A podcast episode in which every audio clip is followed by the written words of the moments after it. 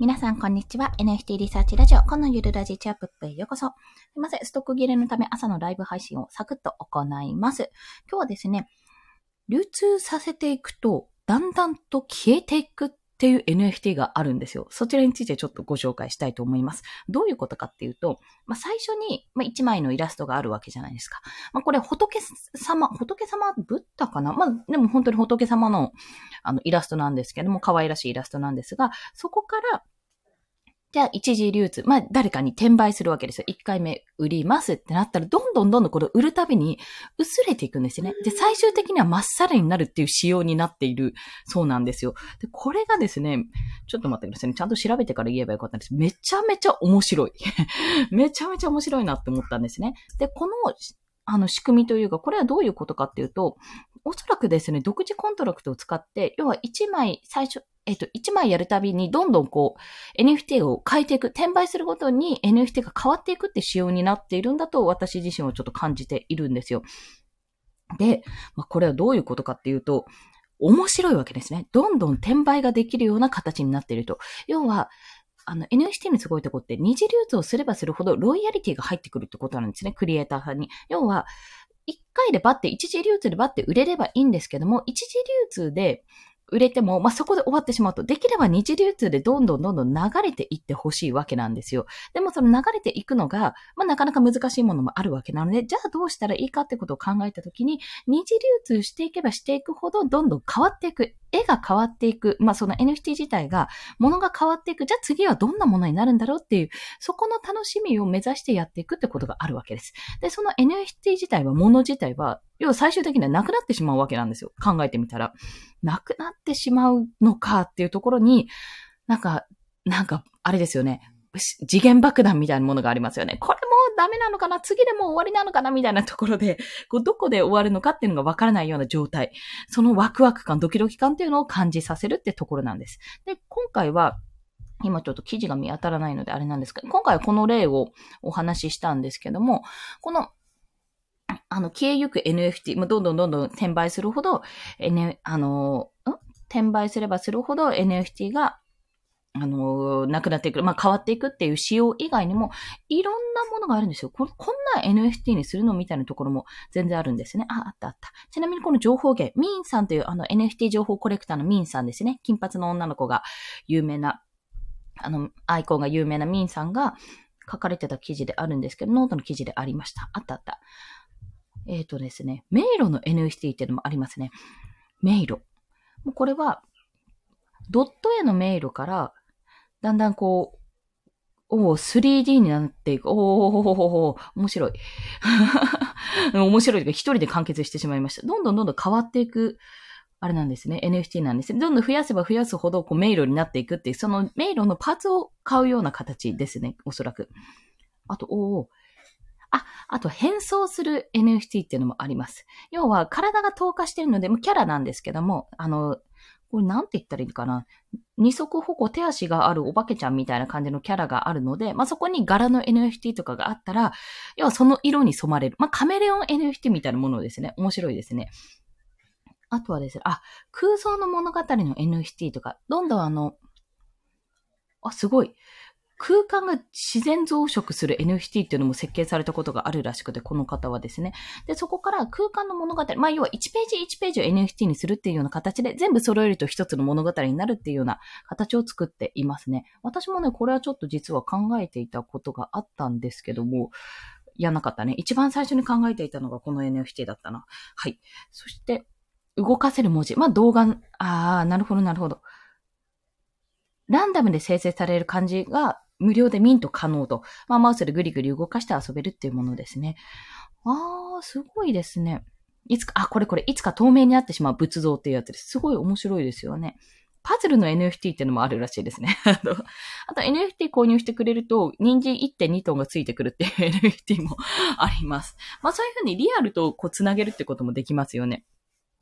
これは、あの、野菜を使った仕事をしてるんですが、1200キロ余ってしまいましたっていうところらしいです。と、NFT での麻雀。で、NFT の麻雀杯を要は売っているというか、こう販売していて、まあ、自分で役を揃えられるかみたいなところなんですね。まあ、同様に NFT でトランプっていうの、この、モイドクローバ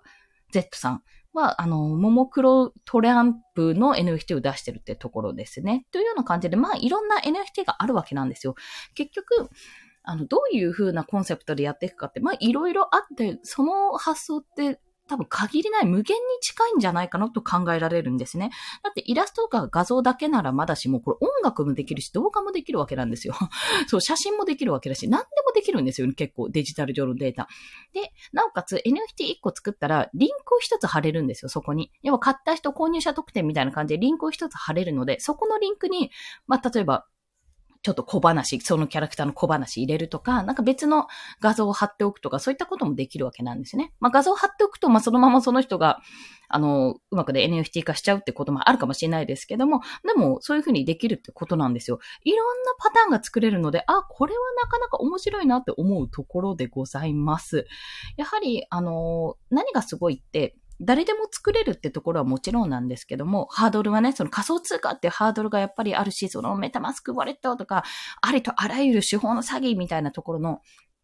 あの壁はあるんですけども、その分なんか自分の想像力をいろいろ駆使してできると、絵が描けなくてもできるし、写真家の人もできるし、もちろん作曲とか音楽されてる人もできるこの範囲なんですよ。表現をデジタル上で自分のだよって、